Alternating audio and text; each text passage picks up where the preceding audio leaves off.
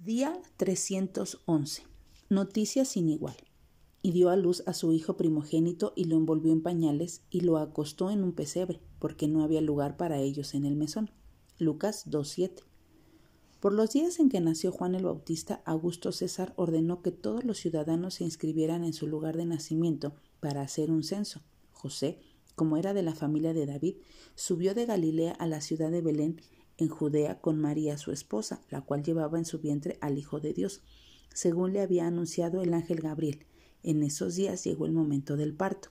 Como no había lugar para ellos en el mesón por la cantidad de viajeros que había en aquellos días, suponemos que el mesonero le sugirió el pesebre de los animales, donde al menos tendría un techo. Ahí nació Jesús, Dios hecho hombre, el Salvador de la humanidad. Este era la mejor noticia de todos los tiempos, Qué hermoso regalo.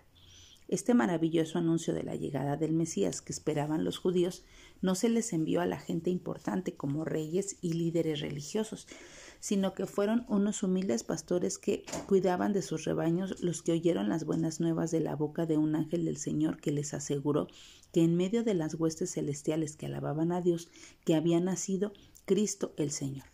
Luego les dijo dónde podían encontrarlo al irse los ángeles, los curiosos pastores fueron a Belén y allí lo encontraron acostado en un pesebre.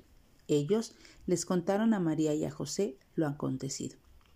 Así que hoy pidámosle a Dios que Él nos llene el corazón y que nos haga entender que Él siempre debe ser el primer lugar en nuestras vidas.